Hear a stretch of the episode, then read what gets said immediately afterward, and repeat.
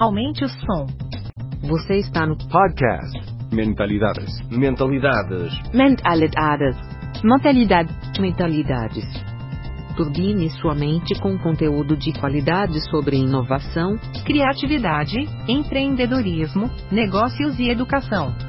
Ideias originais do professor Marcelo Pimenta. Acesse o blog mentalidades.com.br para mais textos, vídeos e outros episódios. Lições de Gestão, Administração e Negócios com José Salib Neto. Esse é o tema do podcast de hoje, nessa entrevista que eu fiz da série Economia da Paixão, que trata de personagens que são apaixonados pelo que fazem.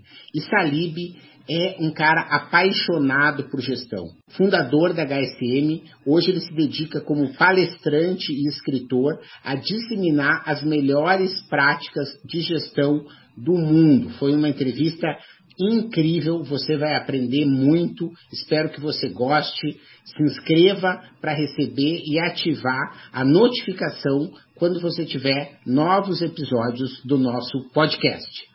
Muito bom dia, senhoras e senhores. Estamos começando aqui mais uma série aqui no nosso canal, junto com os parceiros, né, o Instituto de Transformação Digital, aqui nos meus canais do LinkedIn, do YouTube, para receber uma pessoa que eu admiro demais, que é José Salib Neto. Né? Muito obrigado, Salib, por estar aí com a gente, né? aceitando o nosso convite para essa conversa.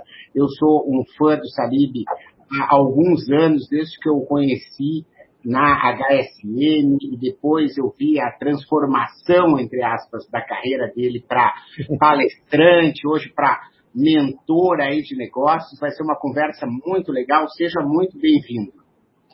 Bom, obrigado, Marcelo. É um prazer estar com você e parabéns pela carreira também, né? Se você que está nesse mundo das ideias, no mundo da gestão, é sempre bom estar com pessoas alinhadas com o nosso propósito. Com certeza, com certeza. Antes de começar, o Salib estava perguntando né, quem é que normalmente é a minha audiência, né? Hoje, a a minha audiência ela é basicamente de profissionais que estão querendo inovar. Então, são profissionais que estão nas empresas que estão querendo inovar, que é o público dos meus cursos da SPM, principalmente, né, que fazem MBA em cima disso. São empreendedores, né, que eu tenho um trabalho junto com o Sebrae, de pessoas que estão é, cada vez mais querendo aí inovar com esse trabalho com o Sebrae Nacional, Sebrae do Espírito Santo, Rio Grande do Sul, tudo. E aí você atrai pessoas que estão querendo inovar na vida como um todo, né? Ter uma vida mais criativa, né? Conseguir aí descomplicar as coisas. Então é um pouco isso que a gente vem trazendo, né? E é por isso que nessa pandemia eu escrevi um livro que a gente está revisando aqui, ó, né? Para ter nos próximos dias aí ir para grade, para ver se a gente vai estar tá trabalhando. E esse livro trata muito sobre a primeira pergunta aí que eu gostaria de saber para você, que é a questão da paixão. Né? Uhum. Desde quando, ou, ou, vamos fazer refazendo a pergunta, qual é o, o papel da paixão para fazer chegar aonde você chegou hoje? Olha, é, é, é, fundamental você gostar do que você faz, é, se identificar, logicamente sem, é, sem é, se emocionar demais. né? É, eu, falo que a gente tem que gostar muito do que a gente faz, mas sem se emocionar demais, porque quando você se emociona demais, você começa a não ver algumas coisas, né? você vê que as empresas que se perderam no mundo eram apaixonadas pelo seu produto e serviço, né? E não vinham outras coisas. Eu pego isso do livro do Andy Grove, do Somente os Paranoicos Sobrevivem, quando a Intel, nos anos é, 90, quase quebraram por causa dos japoneses, e uma das relutâncias é, da Intel era a, a, paixão que eles tinham pelos chips de memória. eu não estou querendo ser ao contrário, mas, mas assim, é importante, por exemplo, eu, eu adoro gestão, sou muito apaixonado, mas a gente tem que, a gente tem que dosar para não perder, para não perder as coisas que estão passando, passando um lado que você não acaba não vendo porque você está apaixonado demais por uma coisa. É, é, é, é a história de não se ter um certo desapego, né? Uhum. É que, é que a, a, aí, citando um pouquinho né, dos, dos livros recentes, principalmente os como o, o Sandro, né? Que aqui eu tenho já no Kindle o mais recente, né? Você nota que há, por uma parte das, das, das empresas, né? Quando você fala da estratégia adaptativa, né, essa a paixão pelo cliente, por resolver um problema do cliente, e isso faz com que elas se transformem é, continuamente. Né? E eu queria entender, por exemplo, na sua vida, né, quer dizer, que, qual foi o elemento da paixão que te fez criar a HSM e por que, que você decidiu dar esse novo passo na sua carreira? Olha, é, com, com relação à paixão, só fazendo uma, um adendo aí ao meu, meu comentário anterior, é, a gente né, para as empresas, apaixone-se pelo cliente, não pelo produto. Né? então, sim, apaixone-se pelo cliente. Ah, eu sempre fui movido por coisas que, que eu gosto, né? É, Marcelo, você não consegue fazer nada que você não tenha identificação, que você não tenha carinho, né? E, e já começou lá atrás com o esporte. É, minha mãe foi da seleção brasileira de vôlei, ela me colocou no vôlei, queria que eu jogasse vôlei, mas na verdade, eu me identifiquei com o tênis, né? Eu fui sempre muito apaixonado pelo tênis e fiz minha vida com o tênis. É, e, e aí eu, eu, a gente, eu voltei para o Brasil de um, de um MBA nos Estados Unidos, feito com a ajuda do tênis, e buscando oportunidades de empreender aqui no Brasil, e identificamos o conhecimento gerencial, né, o, a, educação executiva como um, um, um uma área importante para a gente fazer, que era uma coisa que ainda é, né? Que, que as empresas precisam muito, né? O Brasil ainda está muito atrasado em relação às empresas líderes no mundo inteiro, né? Então, trazendo essa educação é muito importante. Mas eu acabei me, me identificando aos poucos com esse, com esse conhecimento, né? Eu não me apaixonei de cara, eu, eu queria empreender, né? Na verdade, a, a paixão não vem de cara, né? Ela, você tem que dar oportunidade para ela aparecer. Né? Você não pode simplesmente se apaixonar por uma coisa e falando eu quero fazer isso, quero fazer só isso, e de repente tem coisas passando por você. Eu acho que de repente você tem que começar a fazer algumas coisas, é, tentar algumas coisas que a paixão acaba vindo. E com o tempo eu fui me apaixonando por educação executiva, não só me apaixonando, como eu vi que eu tinha, é, eu me identificava muito, eu tinha talento para ela, né? pra, principalmente para conteúdo de gestão. Então é, é, é, é, mais ou menos assim. Eu tô, tô, você me pegou aí de. Eu não diria que você me pegou de calça curta, porque eu estou de calça curta, né? Hoje todos trabalham de short, né? então, então, então é, é, é, uma reflexão importante, né? Porque de repente a pessoa bota na cabeça que é apaixonada por uma coisa, mas não se dá chance, né? Não se dá chance de, de ver o que tem. E eu fui aos poucos me apaixonando pelo conteúdo de gestão, pelos palestrantes. Né? Essa que era minha grande, meu grande amor dentro da HSM. Não era a empresa em si, era, era o conteúdo. A empresa em si, eu, pode falar a verdade, eu odiava, entendeu? Então, mas eu queria mesmo era, era contatar com os palestrantes, estar com os conteúdos, né? E eu estava dentro de uma empresa, tinha que me virar com o resto. Acho que isso tem a ver com um, um, fator que depois a gente trata e, e vai falar sobre isso no futuro, sobre o livro, né? Que é você entender o fluxo, né, Salim? Ou seja, você começou com o tênis, uh, uh, educação executiva, aí o conteúdo dos palestrantes, quer dizer, você foi se deixando, entre aspas, levar né, no sentido de ir se apaixonando ao longo do caminho. E como é que foi a paixão para agora virar uh, escritor de best-seller e palestrante? Olha, já que o tema é paixão por enquanto, né, vamos refletir então. A paixão, na verdade, você cultiva, né?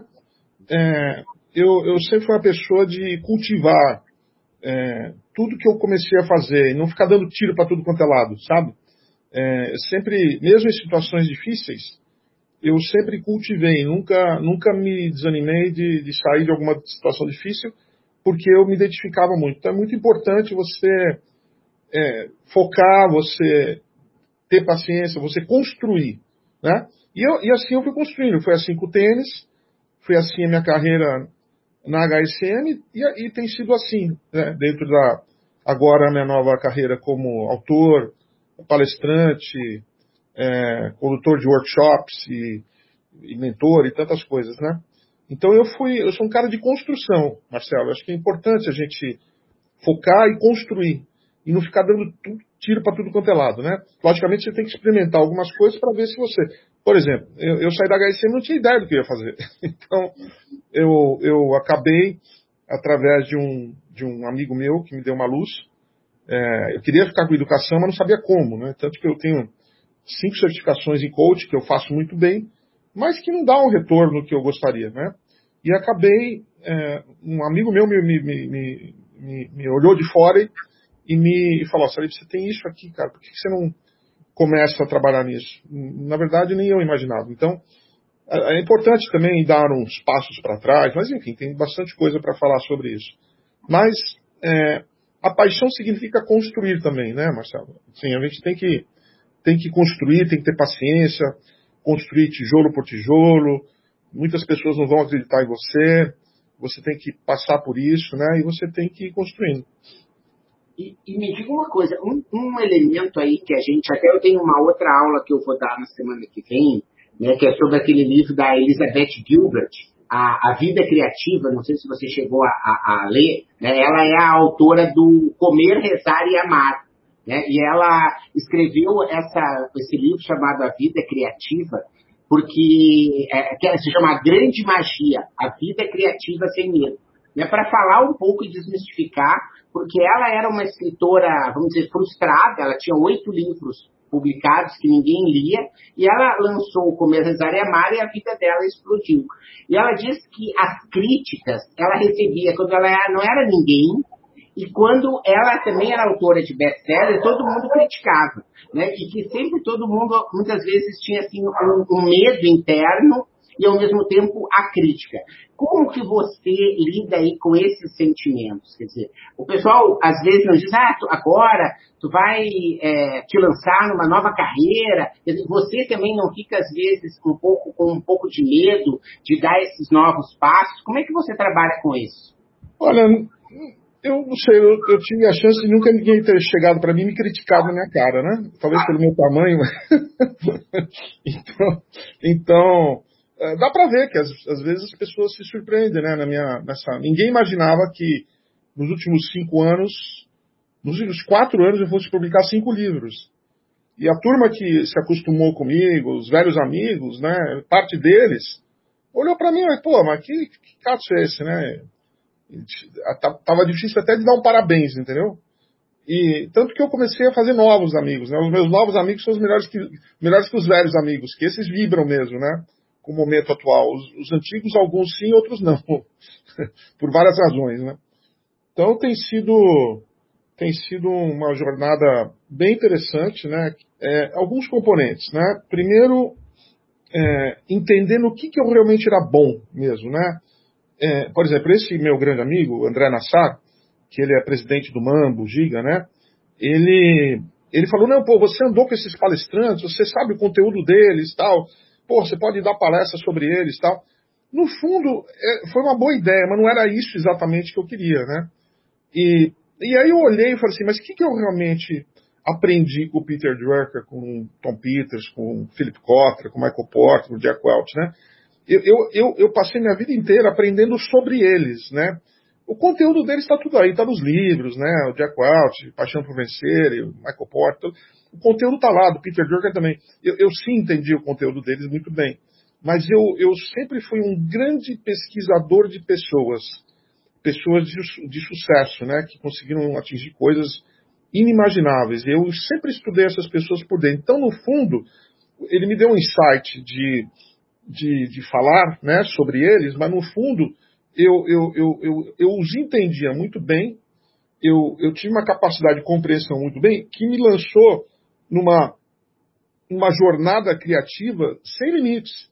Cara, estamos já trabalhando no sétimo livro aqui. Então, é, isso aqui me deu uma base muito forte para minha própria criação, porque tudo que, que eu estou falando aí, junto com o Sandro, eu não estou falando o que, que eles falaram, eu estou falando coisas novas, entendeu? Eu não estou dando aula sobre o Charan e o Jim Collins. E, com todo respeito, eu já ultrapassei alguns deles, né?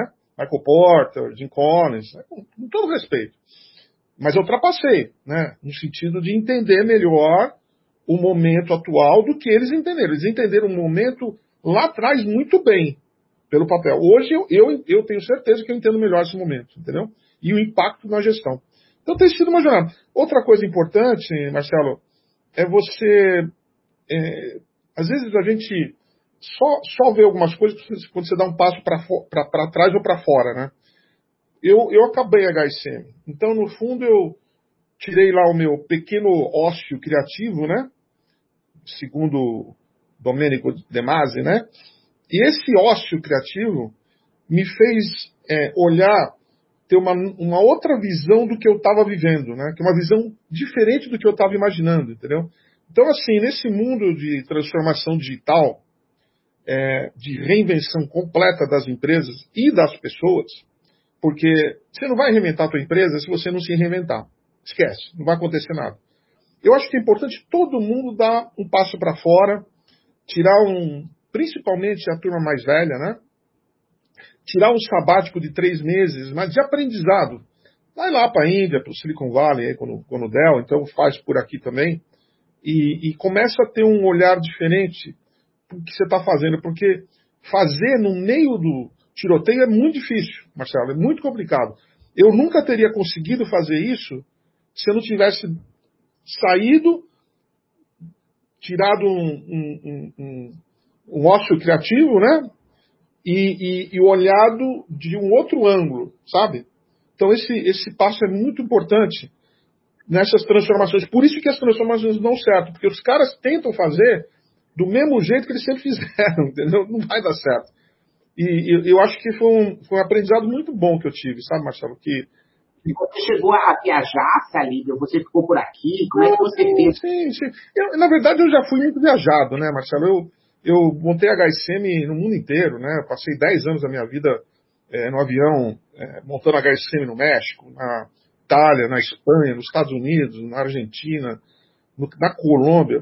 Então, assim, hoje eu não preciso viajar tanto para aprender, né? A, a, web nos dá, nos, nos, deixa em contato com qualquer coisa, né? Com imagens, sabe? Você não, não precisa, sim, é importante viajar. Não estou dizendo que não precisa mas eu já não preciso mais fazer com aquela frequência que eu fazia, né? É, hoje eu, as coisas se, se, encaixam mais. Mas sim, fui fazer cursos, fui fazer curso de coaching nos Estados Unidos, fui, fui, fui visitar algumas coisas, é, continuei visitando os palestrantes que eu trabalhava, o Jim Collins, o William Ury, o Tom Davenport, o Philip Potter, né, continuei em contato com eles para entender o que estava acontecendo. Mas é sempre bom visitar as empresas, visitar os países, né? Isso é, mas eu, puta, eu viajei o mundo inteiro. Hoje eu gosto de viajar para tirar férias, Marcelo. Estou com 61. eu gosto de viajar para tirar férias. É, olha, eu, eu sabe que eu estava eu, eu com dúvida sobre essa coisa da tua idade, que hoje mesmo eu estava entrando aqui no, na internet, que eu peguei aí até, até essa data de nascimento, né? Porque eu acho que é. Eu queria te perguntar sobre essa história, né? Se, se o 60 é o novo 40 né? E aí o Biden agora, né? Que eu acho que é um, é um, um, um, um fator importante da gente registrar. Quer dizer, um, presidente com 78 anos, Quer dizer, olha só, né, a gente achava que 78 anos tinham várias empresas que botavam aquela compulsória já com presidentes de 75 anos. Não tinha essa liga. Na governança corporativa, muito isso. Quer dizer, agora o cara é presidente da, da, do país que atualmente ainda é a maior potência mundial. Né? Quer dizer, como é que você vê essa revolução da longevidade? Como é que isso está batendo para você? Olha, com algumas coisas, alguns exemplos. Né? Eu dou, em vez de falar de mim, eu prefiro falar dos outros. Uhum. Você pega o Jorge Paulema, né, que é um grande amigo, você vê que ele endossa todos os meus livros com muito carinho, tenho um profundo respeito por ele, por tudo que ele fez. Não trabalharia com ele, não daria certo, mas eu sou admirador dos diferentes modos de gestão. É, tem gestão, tem gestão de, de mais agressiva, menos, voltada a pessoas, não voltada a pessoas, tem, tem de tudo. Eu, como como escritor, meu papel é, é destacar as diferentes maneiras. Mas, falando nele, eu lembro que ele estava no board da Gillette. E, e quando ele, ele, fez 60 anos, ele recebeu uma carta da Gillette dizendo assim que aqui que para estar no board da, da Gillette o, o, o, máximo era 60 anos. Então ele estava convidado a se retirar do, se retirar do board da Gillette. E, e, entre os 60 e 80, ele construiu a maior empresa de consumos, é, de produtos de consumo do mundo, né? que vai além de, de que vai além de, de, é, de, de, cerveja, né? Tem a Kraft Heinz, Burger King e tantas outras, né? É produtos de consumo. Então, é, eu diria que é uma das três maiores do mundo. E ele fez isso dos 60 ao 80. Então, você vê que a questão de idade, no fundo, né? Se não tiver uma fatalidade de, de, de saúde, alguma coisa, hoje a gente pode se cuidar. Ele trocou os dois joelhos dele com 80 anos e voltou a jogar tênis em três meses, né? Ele botou, ele fez prótese 3D. Então hoje nós temos é, capacidade de viver bem até muitos anos. Eu, eu convivi com o Peter Drucker até 95. Ele com 94 anos, ele ganhou um artigo do ano na Harvard Business Review, Marcelo. Então, esse negócio de idade é, é uma loucura. Você pega, hoje eu vou fazer um post na, nas redes, é, falando assim, a disciplina por trás da Amazon, né? A Amazon, sabe quantos funcionários tem a Amazon, Marcelo? Cara, hoje deve ter uns 100 mil, eu acho, não é? Um milhão de funcionários. Um milhão de funcionários? Tem um milhão de funcionários. Sabe quantos, quantos ex, quantos militares veteranos do exército americano trabalham na Amazon? Ah, uma boa, um bom número, eu acredito. 40 mil. Então não, não, não dá para falar idade hoje, né, Marcelo? É, é, é, perigoso. O que você tem que tomar cuidado é a mentalidade, não a idade, né? Eu conheço é, aqui na minha jornada é, do mundo da tecnologia, né? Me aproximei de muitos jovens, né? Conheci jovens fabulosos, mas conheci jovens muito, muito cabeça duras, né? Com uma mentalidade muito fechada, entendeu? Mesmo dentro desse mundo voltado, né? Eles falam com uma, uma autoridade de um sapo, entendeu? Sabe aquele cara que faz com uma convicção, que você olha para o cara e fala, não, ele está brincando, não é porque só porque eles é, cresceram no mundo digital, né? é, lançaram uma empresa que está indo mais ou menos, né? eles, eles falam com uma convicção que, até, que até assusta, né? Então, é, hoje nós vivemos no mundo da, da mente. Você pega o Reed Hastings, ele tem 60 anos, ele fundou a, a, a Netflix e comandante da Netflix. Vai falar que o cara é velho? então, então, assim, ele tem que tomar muito cuidado. Logicamente, ele tem que se cuidar muito mais. A medicina nos proporciona isso. Se não fosse a medicina, talvez eu estaria morto. então, então eu estaria mesmo. Mas estou super bem. Meus números hoje são iguais aos que eu tinha 30 anos. Você pegar todas as minhas taxas, todas, é, é a mesma coisa. Então, sim, você olha e fala assim, o vai morrer se um acidente agora, entendeu? Então, tem muito... E acho que isso tem muito a ver também com esse aprendizado que você foi tendo, né? De conviver com essas pessoas longevas, né? De ver o que, que elas faziam, o que, que elas não faziam, né? O cara também bem informado. E, e o que, que você faz hoje para manter aí a sua a seu vigor, né, esse entusiasmo né, de escrever é, seis livros em quatro anos, né, de ter aí os planos que tem para o futuro, né? O que, que você, quais são, quais são as suas rotinas? Olha, eu tenho, eu tenho algumas escolhas, né, no sentido de quem são meus parceiros, né? Você, você conhece muito bem o nosso amigo Sandro. É, eu o escolhi e ele me escolheu para criarmos uma jornada juntos. Nós já trabalhávamos lá na HSM Escrevemos um primeiro livro juntos que passou desapercebido, que no fundo era para dedicar para as nossas famílias.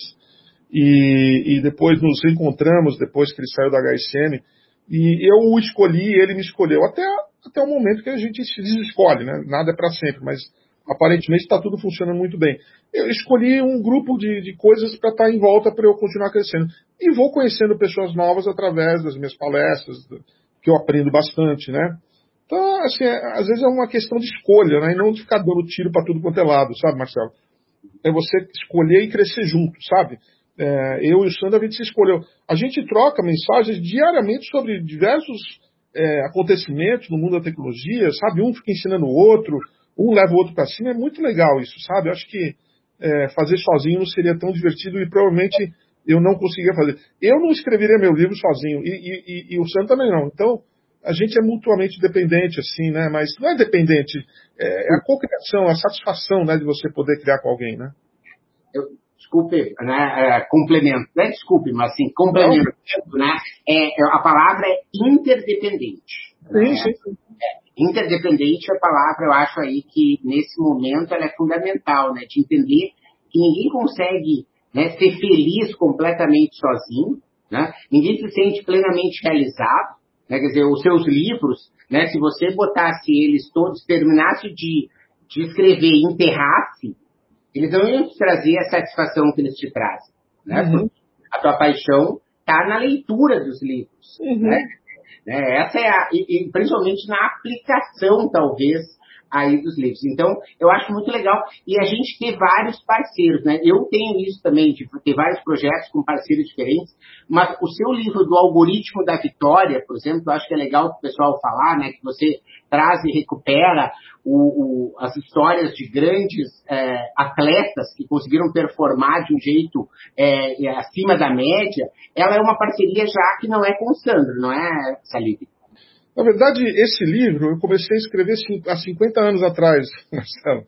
É, eu, eu, eu, eu me apaixonei pelo tênis, só que o tênis é um esporte muito caro. É, o tênis, ele, por exemplo, eu, minha mãe me botou no vôlei e no futebol, e quando você vai lá, você bota um tênis e joga. No tênis não, você precisa ter é, duas, pelo menos duas raquetes, você precisa ter corda, você precisa ter roupa, você precisa descampar sobre tudo quanto é lugar, você precisa ter professor. Então, a dinâmica é outra, né? E, e, mas foi o esporte que eu me apaixonei. E eu, eu me ensinei a jogar tênis. Eu nunca tive um professor, na verdade, né, que me colocasse para frente. E eu me apaixonei pela questão do coaching há muito tempo atrás. Né, e eu sempre fui fascinado, porque eu tenho, eu tenho certeza que eu seria um, um jogador muito melhor se eu tivesse um grande coach, mas eu nunca tive. Né? E, e, eu falei, um dia eu vou querer escrever um livro sobre eles. E esse livro, ele, ele foi, a gente começou a escrever ele antes mesmo de eu e o Sandro nos encontrarmos, entendeu? Então, é um livro que demorou muito, né? A gente teve uma pesquisa aí com, com mais de 200 treinadores do mundo inteiro, né? Teve uma equipe de jornalistas aqui, várias viagens minhas. Então, é um livro que demorou muito para sair. Mas, porque a natureza dele era diferente, né? Então, é, foi, foi por essa razão que ele saiu com a Adriana, que no fundo a Adriana é parceira também, é uma das nossas escolhidas, né? Ela nos ajuda com nossos cases, né? Nós estamos escrevendo muitos cases, né? E a Adriana escreve maravilhosamente bem. Ela faz, ela faz parte de uma das escolhidas. Mas o meu trabalho em gestão, principalmente até hoje, é com o Sandro, né? Uhum. É, e, e, parceiro melhor também não vai ser preciso, né? Apesar de que a gente, a gente está sempre também aberto aí a novas parcerias. E trabalhar com o Sandro, né? Eu tive a oportunidade de fazer com o Sandro o Start, né, que foi um, um, curso que eu fiz para o meu sucesso.com. Eu, eu, propus, né, e o Sandro aceitou quando ele era lá o executivo, que eu assisti todos os estudos de caso e a gente pegou, mais ou menos como no algoritmo da Vitória, né, qual eram as principais lições que a gente poderia ter na época, tinham 18 estudos de caso lá no meu sucesso. Uhum. Trabalhar com o Sandro realmente é, é muito legal uma alegria, né? Ele sempre um gentleman, né? É, eu, eu, assim, tenho o meu lado ogro, né? Eu fico sempre tentando amarrar, né? E o Sandro parece que nem tem esse lado dele, né? Porque a coisa tudo flui, né? Tudo uh, acontece, é sempre muito uh, prazeroso aí trabalhar com ele, né? Que alegria! E eu fico aí, sou um admirador muito grande dessa parceria. Quero saber... Você, Deixa eu só fazer uma observação. Você sabe como é que, eu, como é que eu e o Sandro nos conhecemos, não? Não, não. Gostaria, gostaria muito de saber. Gostaria de saber. Bom, primeiro que eu sou, eu sou, deixa eu ver, ele fez 50, eu sou 61. Eu tenho 11 anos a mais que ele, né? E ele entrou na HSM com, com 30 anos. Né? Ele sempre fez a carreira dele na Folha de São Paulo, na área comercial. Depois ele teve uma experiência aí no mundo online, com área útil, né? E ele entrou, sabe, numa fase assim que o projeto dele não tinha andado muito bem e ele estava assim muito muito machucado, né, quando ele entrou na HSM, né? E, e, e, eu chamava, né? Eu tenho uma na HSM eu fiz uma biblioteca com mais de 50, mais de 5 mil livros, né? E estava rodeado na minha sala. E ele entrava na minha sala para falar da área comercial, que eu sempre tive envolvido, e ele ficava olhando para aqueles livros, sabe, fascinado, sabe, uma, uma criança que chega no, no parque de diversões, né? E eu percebi que ele gostava muito. Eu falei, ah, Sandro, vem, vem falar, puta, aí eu comecei a mostrar esse livro, aí vinham os palestrantes, o Cotter, apresentava para ele, aí Aí eu falei, Sandro, você precisa, você precisa escrever um livro agora, cara, de venda. Você é um puta vendedor. Pô, mas como assim? Eu falei, não, vamos, vamos trabalhar nesse livro, né? E aí nasceu o Vendas 2.0, que, que na verdade é, é, ele me convidou para ser coautor. Não, esse livro é seu, eu quero que você seja. E, e, e assim foi, eu, sou, eu acabei sendo um mentor para o Sandro, e eu gosto muito de, de, de, ver as pessoas crescerem, né? E tive a oportunidade de ajudar o Sandro no crescimento dele, né? E, e hoje, pô, hoje eu brinco que ele passou o mestre, né? Então hoje eu saio correndo atrás dele, cada um com a sua, com a sua ah. qualidade, né? Então a gente se complementa, a gente no fundo, Marcelo, a gente se complementa muito bem. Acho que, é, eu acho que esse é o segredo da nossa parceria. Eu e o Sandro somos pessoas completamente diferentes. Eu brinco que a gente só parece fisicamente, né? Parecemos irmãos, mas não temos nada a ver um com o outro. Em todos os sentidos, todos, né? E isso que faz uma parceria bacana, né? É, é, a pior parceria é quando os dois fazem a mesma coisa. Exatamente. E me diga uma coisa, eu queria aqui pensando sobre o papel do tênis e do esporte hoje na sua vida. Você consegue ser um cara que vai né, algumas vezes por semana, mantém uma regularidade? Como é que isso acontece? Não, o esporte sempre está. Eu não, na verdade, eu não jogo mais tênis porque eu tive quatro cirurgias, né? Até poderia jogar, mas como eu, eu entrei no mundo das palestras, é, pelo menos até antes, eu dava muita palestra em pé, hoje eu dou muita palestra sentado aqui, né?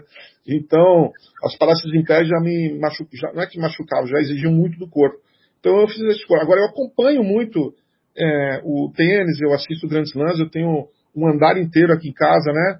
É, deixa eu ver se eu, se eu viro o computador para vocês verem aqui o, o meu andar, aqui meus troféus. Que legal! Eu, tenho uma, eu tenho uma galeria de fotos, mais, mais de 200 fotos dos maiores tenistas em todos os tempos, né? Homens e mulheres. Então eu, eu sou fascinado. Agora eu faço ginástica todo dia. Antes de estar aqui eu acabei de nadar 1.100 metros, né? Então a gente tem que manter a parte física porque é o que nos vai levar adiante, né? Não tem jeito. É, nós somos seres humanos e a gente tem que se cuidar. Se cuidar em todos os sentidos. Isso eu, eu me cuido bastante. Logicamente poderia ser melhor, mas eu me cuido bastante. Legal. Mas eu, eu sou seu fã aí da sua disciplina com as coisas, né? De eu estava botando ali nas redes, eu vi que você curtiu, né? Que eu acho que assim tem um lado de, de execução, de resultado e tudo, mas ao mesmo tempo, né?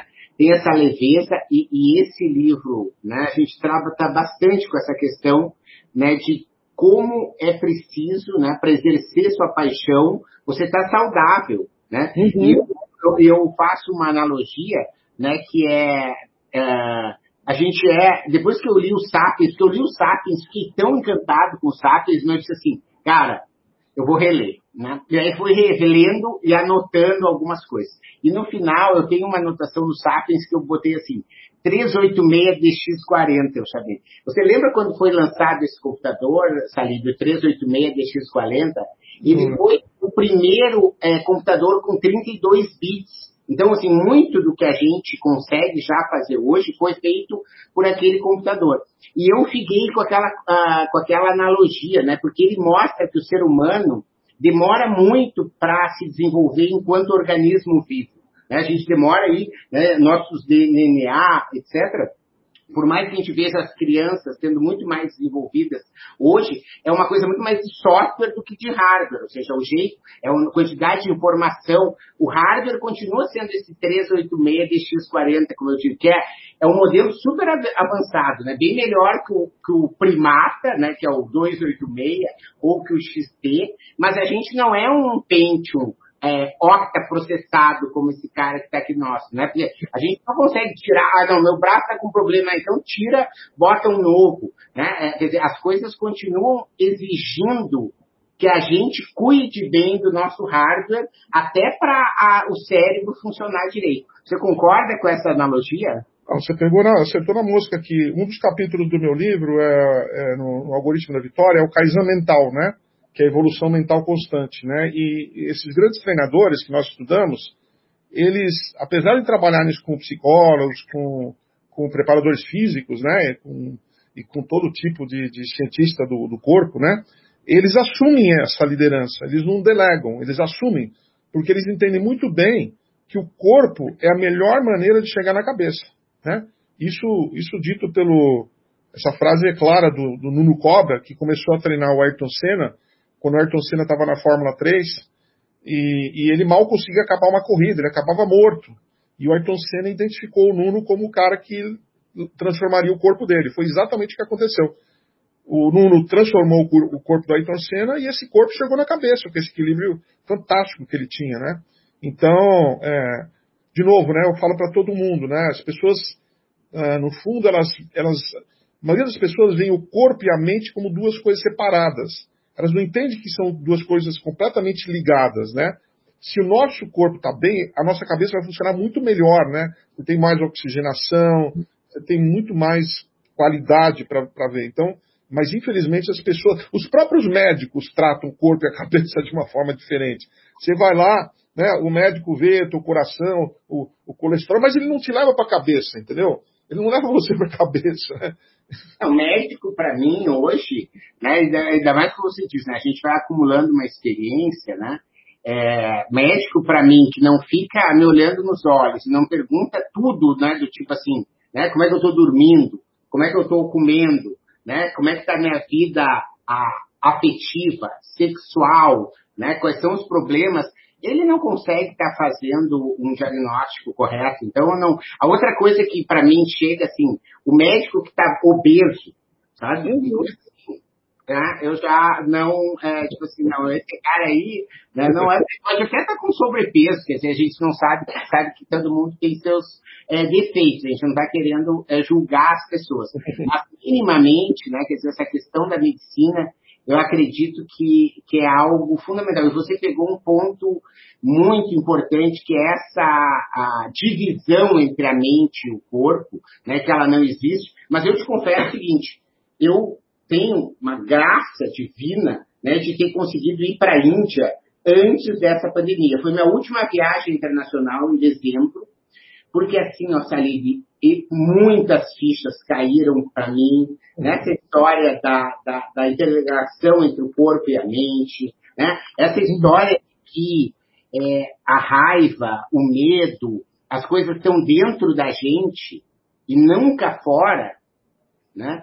Foi uma coisa que me demorou muito tempo aí para eu perceber, né? E, e, e acho que esse, esse, é o tipo de, de questão aí que, que a gente precisa cada vez mais é, desenvolver. E muito bom, assim, né, ver o pessoal aqui comentando, né? Como você se mantém aí inspirador, né? Como você se mantém ativo, né? Como você pode estar, esse exercício de visões em perspectiva que você vê, né? E, e acho que é um, um, privilégio realmente muito grande. A gente tem até uma pergunta, olha só, o Diego, do Canadá, ele está perguntando assim, o que seria racionalmente previsível entrar em uma empresa grande e antiga com esperanças de que a coisa vai mudar ou entrar numa startup e acreditar que vai crescer? Acha, tudo depende dos líderes dessas empresas, né? É, tudo depende do líder, né? Acho que você pode entrar numa empresa antiga, mas que o, que o presidente está é, louco para mudar a empresa, porque ele sabe que ela, que ela vai, que ela vai, é, que ela tem chance de mudar e ele está aberto a isso. Só que ele não sabe, é, não sabe como fazer. Agora, se você vai entrar numa empresa onde o cara não quer mudar, está achando que o mundo vai ser do mesmo jeito, aí realmente não. Então depende, né? A mesma coisa da startup, né? Hoje é, o sonho de todo mundo é estar numa startup que vai virar a Amazon, vai virar o Google ou o Facebook. Cara, a chance de uma startup hoje vingar é muito pequena, é muito pequena.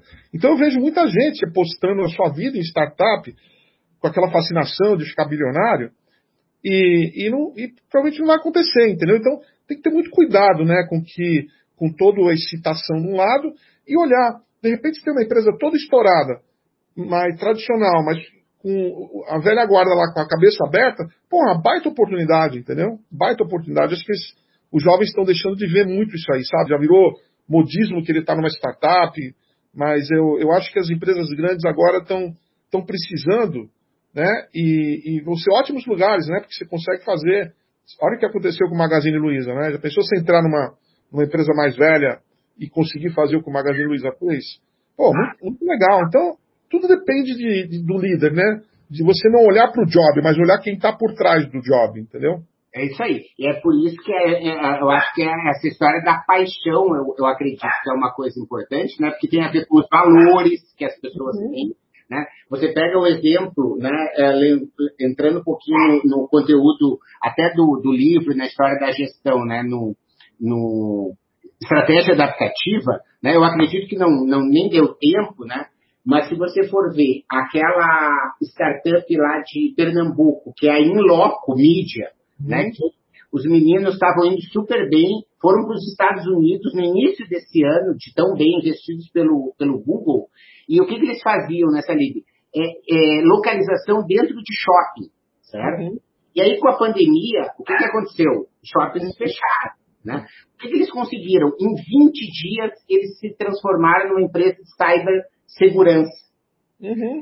Por quê? Porque eles perceberam que todo mundo ia usar o Zoom, todo mundo ia usar o StreamYard, todo mundo ia usar o, o Teams, mas não estavam devidamente seguros. E eles eram muito bons em tecnologia e eles não tinham o que fazer, não tinham perspectiva. E a empresa né, se reinventou. Então, é, veja que a, a, a estar com as pessoas, né, reforçando a sua questão do mindset, aí, da mentalidade, né, estar com as pessoas que estão dispostas a se transformar, né, a, a, viver a sua paixão, que a paixão desses meninos não era a localização, né, a paixão desses meninos era fazer algo relevante pelas pessoas, né, que eles pudessem é, exercer o potencial criativo que eles têm, quer dizer, eu acho que passa muito por aí essa, essa questão, não acha? Uhum.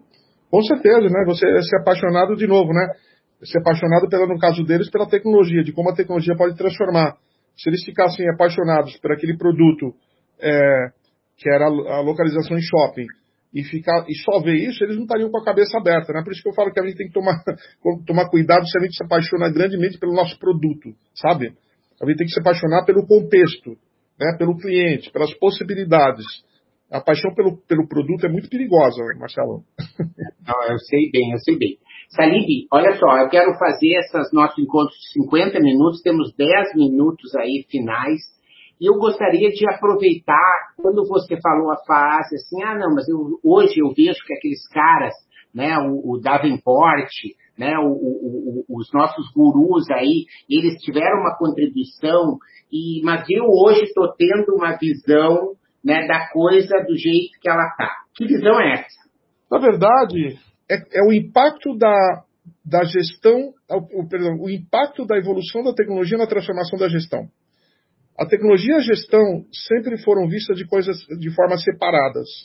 Você tinha tecnologia, você tinha é, ciências, inteligência artificial, nanotecnologia, robótica, e depois você tinha a gestão do outro lado, que era liderança, que era cliente, que era é, recursos humanos, é, serviços, né? E a gente sabe hoje que as duas convivem, né? E que, e que a gestão, que a tecnologia, as ciências, como nós conhecemos, impactou fortemente o pensamento gerencial, né? Tanto que a gente sempre é, liderança, né? a liderança está aí desde os primórdios da nossa existência, né? E, e, e, a qualidade do líder, na verdade, era aquele líder que sabia unir as pessoas, que era honesto, que sabe se comunicar bem, tem uma certa, tem um certo carisma, né? E, e se você for ver bem, as empresas que se perderam nesses últimos 20 anos, que não são poucas, né? Kodak, Blockbuster, Nokia, Circuit City e, aí vai. Esses caras tinham todas as qualidades, né? E, então, na verdade, a tecnologia ela trouxe novas habilidades que se o líder não souber desenvolver, ele se perde. Isso, a turminha lá da gestão, lá de Harvard, eles não entenderam isso, né? Porque eles sempre viram a tecnologia e a gestão como áreas completamente separadas, né? E, e, e, você vai ver aí no estratégia adaptativa exatamente esse impacto, né? O é, que, que mudou no campo da estratégia? Foi a hora que a tecnologia explodiu as barreiras de entrada. Hoje, hoje você não tem barreira de entrada em lugar nenhum. Basta você ter uma ideia, usar a imaginação, que você entra. Olha o que aconteceu com o setor financeiro, né? Quem diria que esses gigantes seriam detonados por todos os lados hoje, né? Porque você não tem mais barreiras. Então, isso impactou fortemente na estratégia que tem a ver com o nosso livro, Estratégia Adaptativa. E por incrível que pareça, tem empresa ainda que segue o velho modelo do Michael Porter, entendeu? Das cinco forças, né? É, então foi muito que aconteceu com eles. No, quando você falou do Davenport, o Davenport foi um dos caras que conseguiu se safar aí nessa história, tá? É, mas o Cotter foi outro, né? não são muitos. o Charan foi outro, com certeza. Mas a maioria deles, eles ficaram pelo caminho. Eu acho que, são, são visões né, de movimento. Eu lembro que quando eu li o Reengenharia do Davenport, eu acho que ele é de se eu não me engano, de 96 por aí, né? Alguma coisa assim. Eu estava no início da minha carreira também. Cara, eu olhei e disse assim, caracoles, como é que o cara consegue? E eu lembro que muitas pessoas começaram a criticar, né? Porque diziam assim, ah, não, mas a engenharia, a engenharia não é só mexer as caixinhas, não sei o quê, que é uma crítica até válida, mas muitas vezes essa crítica não tinha uma humildade de que era necessário se reinventar mesmo. Uhum. Né? Esse é o principal recado. Né? A ideia não era só trocar o nome das caixinhas, mas ele dizia já aquilo que é o início da que a gente chama hoje de customer centricity, né? de o cliente é o centro, né? Porque, uh, aproveitando aí com você que eu acho que é legal que conhece né, os caras muito mais do, do que eu, assim, pessoalmente, né? Mas eu sempre fui um, um, um leitor, né? Eu lembro do Maquina, quando escreveu uhum. marketing de relacionamento, eu chego a me arrepiar, olha só, né? Porque eu lembro daquele livro azul, gente, eu digo, gente, olha só, o cara tá vendo a visão, tipo Thundercat, sabe? A visão além do alcance, né? E hoje você vê o CRM, se você vê a personalização das ofertas, né, e etc., tá tudo, a semente, né, tá naquele livro, né, que é uma obra-prima, na minha opinião, aí, que eu acho que é muito legal a gente poder, né, recuperar essas coisas, né, que as coisas, bem como você diz, né, elas se adaptam, certo? A, a, o, o cerne, né, do Customer Centricity tá lá no, no Rochas do Maquina. Claro que ele não ia, nem tinha como entender WhatsApp, é, redes, é, conectividade, satélite, inteligência artificial, né, naquele momento seria uma coisa meio de. É, é, como é que chama o cara aquele o, do futurista lá da ficção científica, Adolf Huxley, né? Só ele conseguiria imaginar. E hoje a gente consegue viver um pouco isso na prática, né? É, o Davenport é, é um dos visionários da gestão, por isso que eu falo que ele, ele não faz parte da, da, da turma que se perdeu, né? É, e ele escreveu há 15 anos atrás um livro chamado Competição Analítica. olha que coisa, né? Ele foi. Ninguém entendeu nada que ele estava falando. Olha, olha o que acontece agora, né? Se a gente consegue viver sem dados, né? E o, e o Maquina, também nos anos 90, escreveu um outro livro chamado Real Time, né? E olha o que acontece hoje, se a gente não é real time. Então eu, eu convivi com esses caras, né? Mas principalmente eles me ensinaram uma maneira diferente de ver o mundo, né? Foi o que eu mais aprendi com eles, não foi só o conceito. Isso tem me ajudado bastante. E no nosso trabalho, Marcelo, a gente não esquece as boas teorias que foram desenvolvidas no passado. Se você pegar o, o estratégia adaptativa, você vai ver o Drucker aí pelo menos dez vezes, entendeu? É, você vai ver o pensamento de, de alguns, do Theodore Levitt, né? What business are you in, né? Que é a grande pergunta que as empresas fazem hoje. Então a gente, a gente consegue pegar o passado e trazer para um novo contexto, né? E que é muito legal poder fazer isso, né? Porque grande parte da turminha que está falando da, da, da, gestão, da nova gestão tal, eles não conseguem ver o passado, né? Eles não viveram o passado, né? Aí você tem uma vantagem de, de ter alguns anos a mais de vida, né? Você, você, tem, você já tem a, o timeline, vai lá para trás, né? Então é mais ou menos isso. Eu, sempre quando eu dou aula de, de Customer Development, né? Lá de Steve Blank, né? De uhum. Startup, Eric Ries, esses caras aí, né? E quando mostra aquela, aquela, aquele ciclo ali do, do, do Lean Startup, né, do coisa. Eu te olha só, eu vou te mostrar aqui, né, que existe uma coisa chamada PDCA, né, que é algo que é assim, circular, são fases, você tem que girar rápido, né, então, né, não fica imaginando que as coisas que você façam as novas, né, você, com certeza, ele trouxe o conceito de MVP, né, de validação, né, e vários outros conceitos que são legais. Mas você nota né, a, a origem né, das boas ideias né, ali dentro o, dessas ferramentas que são muito bacanas. Bem, Salib, para mim foi assim, um, vou checar aqui, fazer muito tempo que eu queria fazer esse papo aí com você, né? Lembrar, agradecer todo mundo que está aqui conosco. Essa é a primeira dessas séries e a ideia, né, do livro é mostrar que as pessoas precisam ter paixão pelo que fazem. Então, por isso que eu comecei agora com o Salib.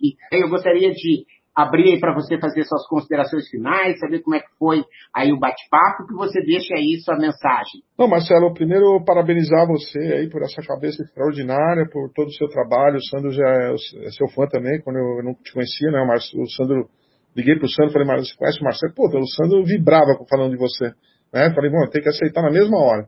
Então, parabenizo por essa cabeça maravilhosa, por, por toda a sua contribuição e eu continuo na minha jornada aqui de de contribuir, né?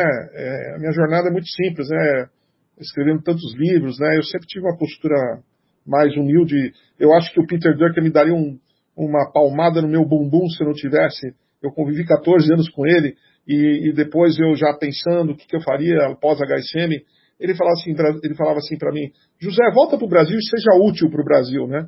E assim que eu assim que eu levo a minha vida. Eu tento ser útil para o Brasil para as pessoas que me cercam. Não, tenha certeza aí, ó, o pessoal, o Alexandre aí para encerrar nosso papo, né? Está dizendo, ó, conteúdo muito bacana, muito obrigado, né? E com certeza, Salib, continue assim, né? Porque você está sendo realmente muito útil. A gente, né, que acompanha, né? Eu peço que depois você acompanhe o Salib aí nas redes, para você ver né, o trabalho que eles estão fazendo hoje de imersão com executivos, né, o trabalho de mentoria. Né, lá no Instagram, o, o Salib tem a generosidade de abrir a caixinha lá, né, manda a pergunta que ele está, uhum.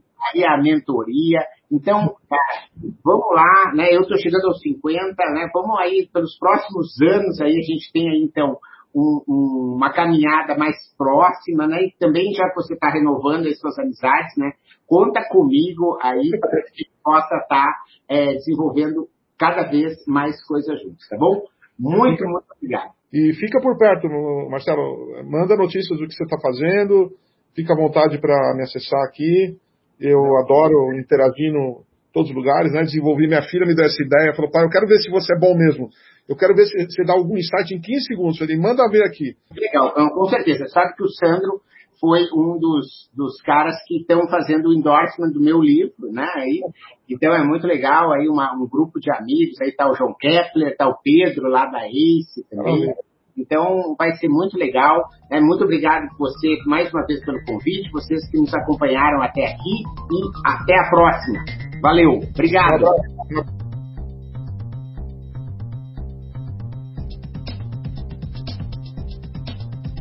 Obrigado por sua audiência. Aguardo seus comentários. Se achou esse conteúdo interessante, indique para quem você ama. No YouTube temos dois canais, procure por Mentalidades e Professor Marcelo Pimenta. Assine nossa newsletter gratuita em nosso site. E não deixe de participar da novidade, nosso canal Mentalidades no Telegram. Te espero lá.